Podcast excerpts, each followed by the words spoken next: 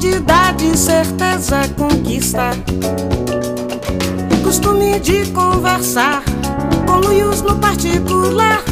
Com chavos de olhares cruzam pelos ares, coitos calorosos consumar. Muito bom dia, boa tarde ou boa noite. Você que é curioso de plantão, chega mais. Meu nome é Caísa, arma de consumo massivo de informações e relações públicas, porque todo mundo precisa de um. Olá, curiosos de plantão. Meu nome é Cecília Fernandes, jornalista por profissão e palpiteira por opção. Com os nossos planos de dominação mundial se expandindo, nós decidimos estar ainda mais próximos de você. Nós estamos agora com um grupo do WhatsApp, uma comunidade extraoficial para os curiosos de plantão debaterem sobre tudo um pouco. Além disso, é um espaço para divulgação da sua produção científica ou produção de conteúdo, mas também um ambiente democrático para conversas melhores. Lá no nosso perfil do Instagram ou do Twitter, ou seja, no arroba oficial Cepode. Você encontra o link na descrição da bio. E lá você pode tanto entrar no grupo e lançar suas ideias pra gente debater, bater aquele papo, ou adicionar o nosso número no WhatsApp e vir de PVT. Bora dominar esse mundo junto, uma conversinha de vez. Eu, você, nós, todos somos bombardeados por milhares de notícias desde que a internet começou a entrar em cada segundo do nosso dia a dia. E como bípedes ignorantes, a gente segue qualquer estímulo ou luzinha de notificação que nos é dado. E nós aqui do Você Pode, porque a gente pode, a gente vai mastigar com calma algumas dessas conversas que não tem como a gente esperar. Entre as várias mudanças que nós estabelecemos para essa segunda temporada, nós decidimos implantar quadros extras na sexta-feira. Pelo menos uma vez por mês você vai ter a oportunidade, a dádiva divina de nos escutar na sua sexta-feira, para poder encerrar o expediente de trabalho e a semana com o papinho necessário e informação para enriquecer as suas conversas. O Curtinhas é um desses novos quadros. São episódios curtos para discussão de assuntos variados, seja uma nova pesquisa que foi publicada ou um evento que precisa ser colocado em pauta. Vem com a gente aprender um pouco mais sobre o mundo em menos de 30 minutos. E sem mais delongas, esse mês foi publicado o Digital News Report do Instituto Reuters de Jornalismo, juntamente com a Universidade de Oxford, na Inglaterra. Esse estudo foi encomendado pelo Instituto para entender como as notícias estão sendo consumidas em vários países. Ele envolveu cerca de 80 mil consumidores de notícias, entre 40 mercados diferentes, e a versão desse ano incluiu o Quênia e as Filipinas pela primeira vez. Ele é produzido desde 2013 e rastreia os hábitos de consumo de notícias no mundo digital. E claro, o Brasil sempre marca presença.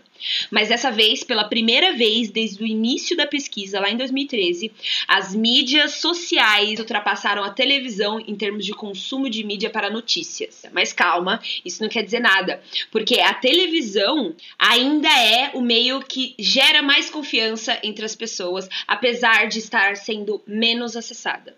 Mas também é sempre bom lembrar que esses dados dessas, dessas pesquisas buscam de uma pequena parcela, geralmente mais urbana do país, ao invés de uma amostra totalmente representativa nacionalmente. Eles tendem a representar usuários mais ricos e conectados, infelizmente. Mas dá pra gente ter uma noção do que vem por aí. E como nosso objetivo nesse podcast é enriquecer o seu léxico e te ajudar no seu plano de dominação mundial, a gente foi atrás desse documento para poder trazer os principais pontos que a gente encontrou na nossa leitura. Obviamente, a nossa intenção não é resumir as 112 páginas do documento nesse episódio, mas sim trazer os principais pontos que a gente encontrou enquanto jornalista, relações públicas, comunicadoras e podcasters. O documento está em inglês e a gente fez uma tradução simultânea oferecida pelo CEPOD. Quem está no grupo Curiosos de Plantão e é muito inteligente recebeu esse arquivo primeiro, mas a gente também vai estar divulgando nas nossas redes sociais assim que o episódio for lançado. E aí, Caísa, você está pronta para a gente desmembrar e desmistificar as modernidades?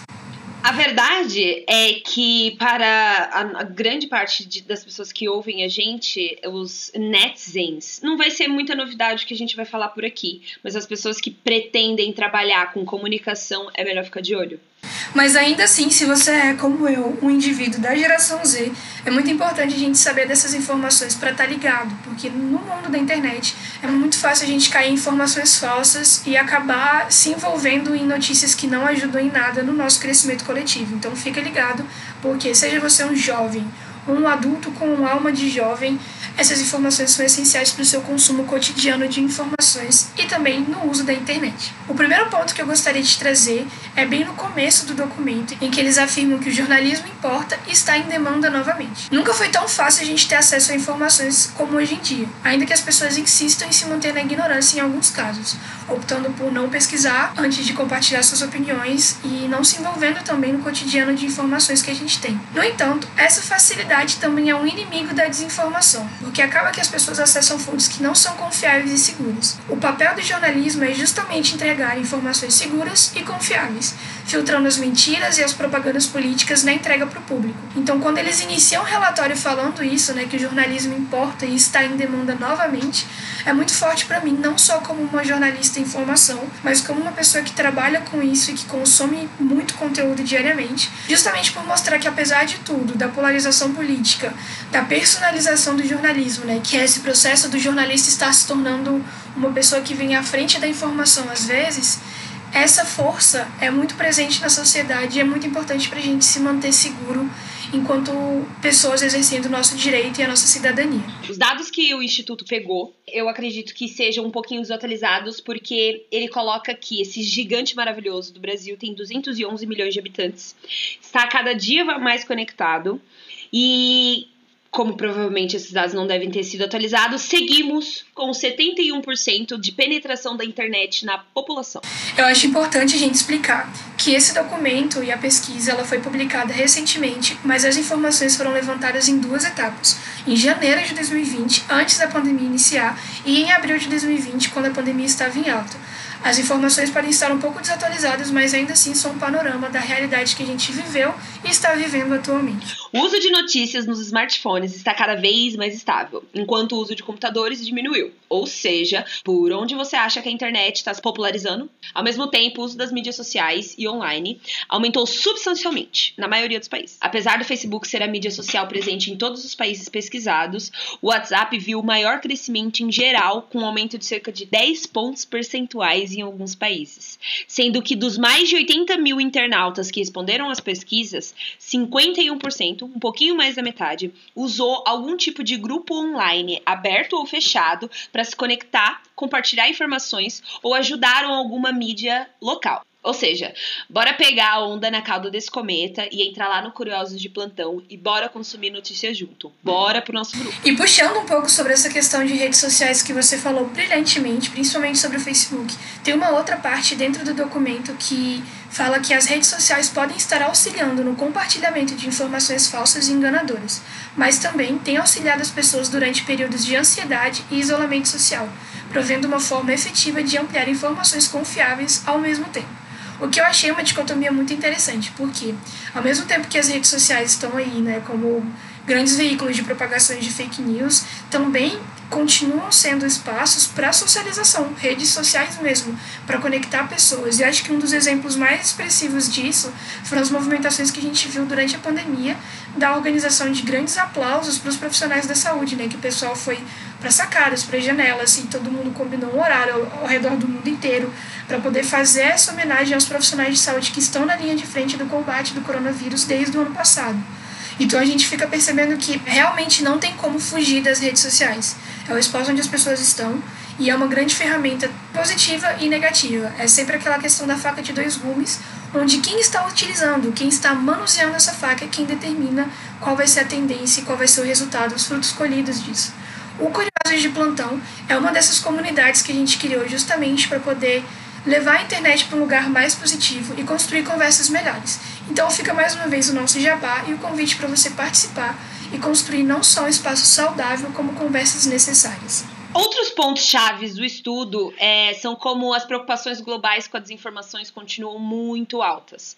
Mesmo antes da crise do coronavírus chegar, mais da metade da amostra dessa pesquisa disseram que eles estavam preocupados com o que era verdadeiro ou falso na internet quando se tratava de notícias, sendo o Brasil o país mais preocupado. Os políticos, obviamente, são a única fonte de desinformação nomeada com mais frequência em alguns países. Incluindo os Estados Unidos. As pessoas que auto se identificam como direitistas são mais propensos a culpar a mídia como culpada pela desinformação. Essa coisa do cada um escolhe o seu lado e escolhe o seu time. O Facebook é visto como o principal canal para espalhar informações falsas lá nos Estados Unidos e em quase todos os lugares, mas o WhatsApp é visto como mais responsável em partes do sul, como o Brasil e na Malásia, por exemplo. Eu acho interessante que nessa parte também tem um trecho que eles colocam aqui.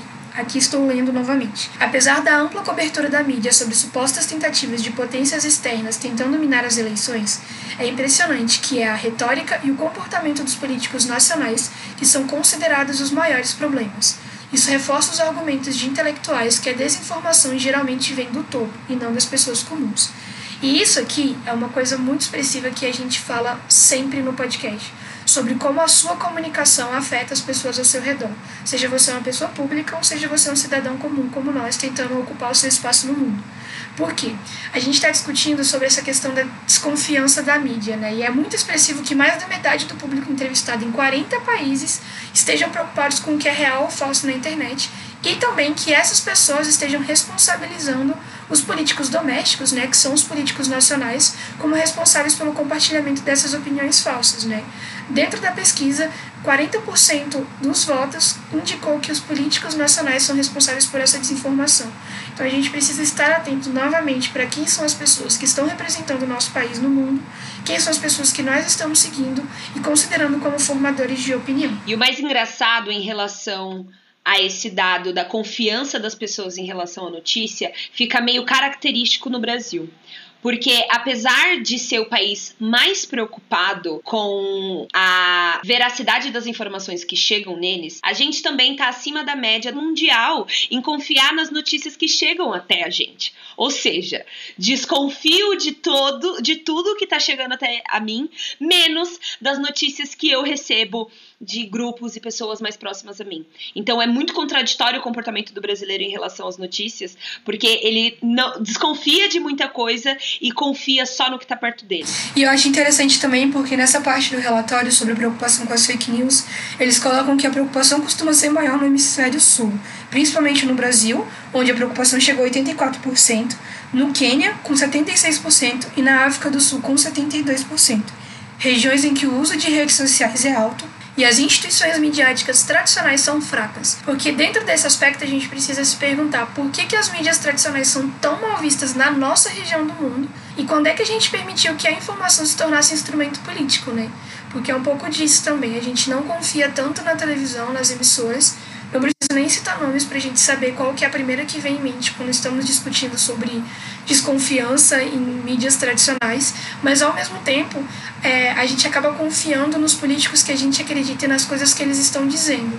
Então acaba que a gente sai, migra de uma mídia tradicional, de um grande formato, para uma só pessoa. E isso é muito perigoso.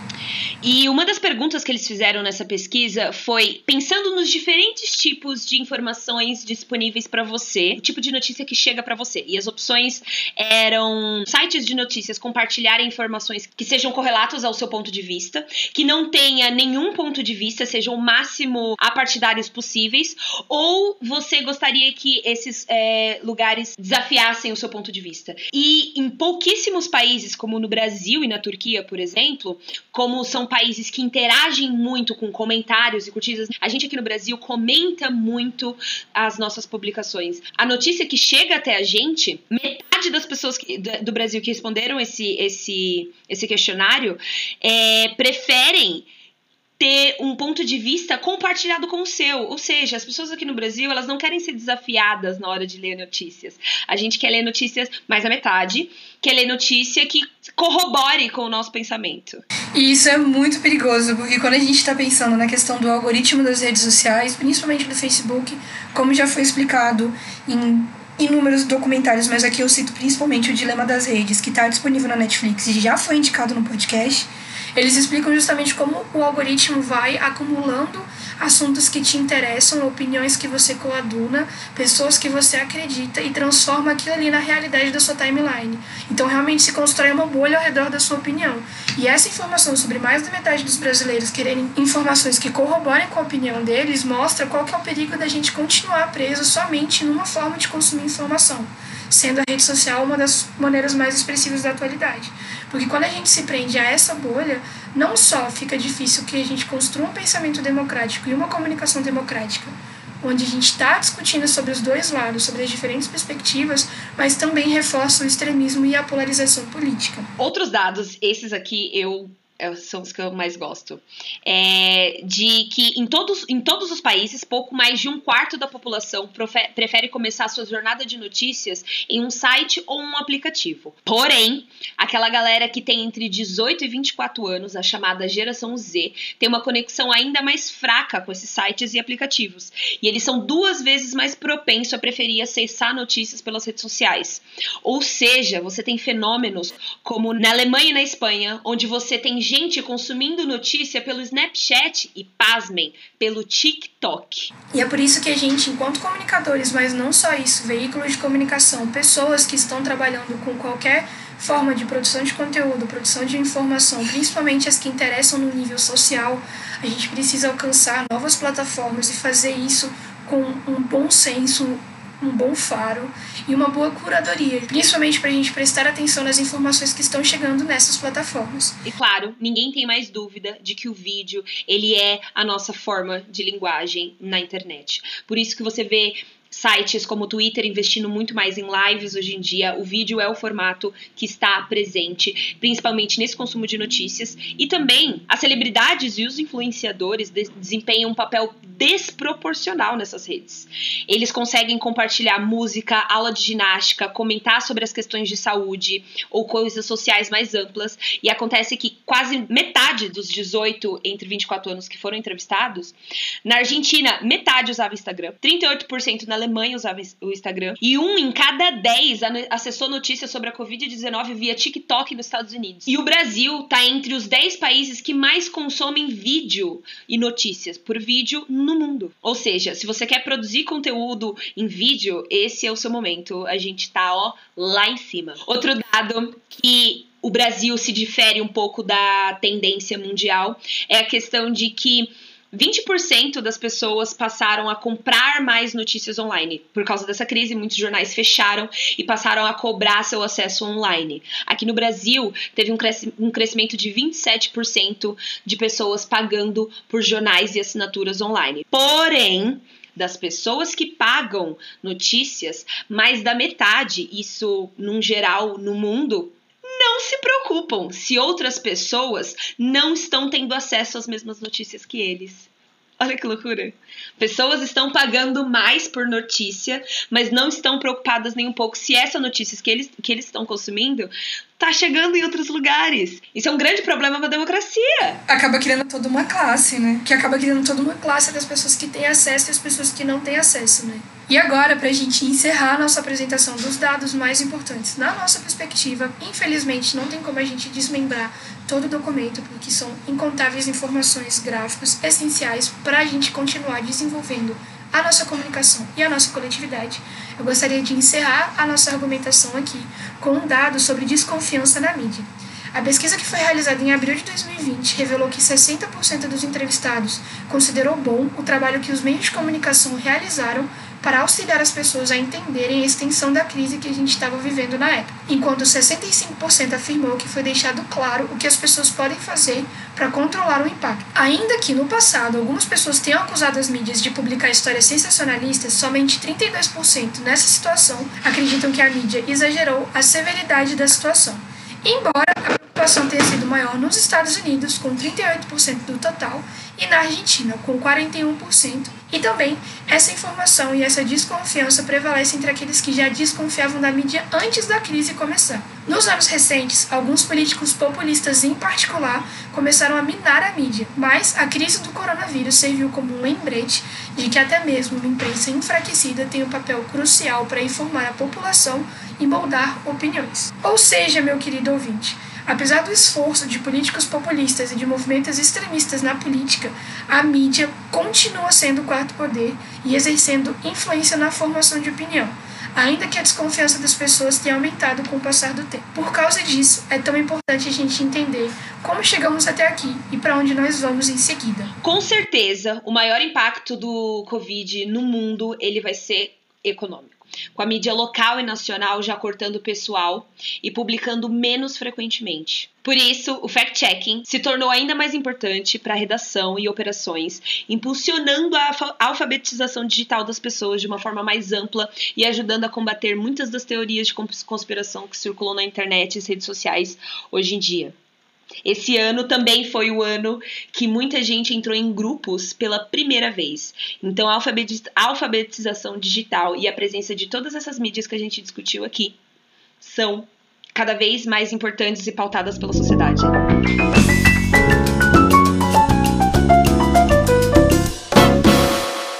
Esse foi o Curtinhas, descomplicando as máximas dos anos 2000 em menos de 30 minutos. Se você acha que esse papo é um papo que um amigo precisa ouvir, manda para ele, marca ele nas nossas redes sociais e bora compartilhar. E se você deseja ser um excelente alfabetizado digital, fica aqui o convite novamente para você entrar no Curiosos de Plantão, o nosso grupo do WhatsApp para discussões, conversas melhores, divulgação de produções científicas e produção de conteúdo, mas também a comunidade extraoficial deste podcast.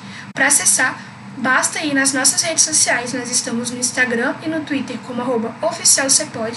Lá no link na descrição você consegue encontrar o acesso tanto para o grupo quanto para o chat com o nosso novo número no WhatsApp. Se você quiser mandar perguntinhas, sugestões de pauta ou só bater um papo, trocar uma ideia, abrir o coração em um momento de necessidade e carência, a gente está aqui para se comunicar com você. A gente se vê na próxima semana e nesse mundão da internet.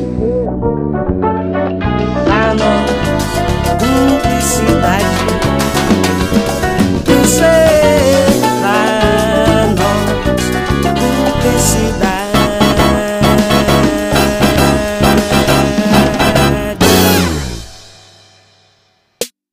Este podcast é produzido e editado pela Elis Studios.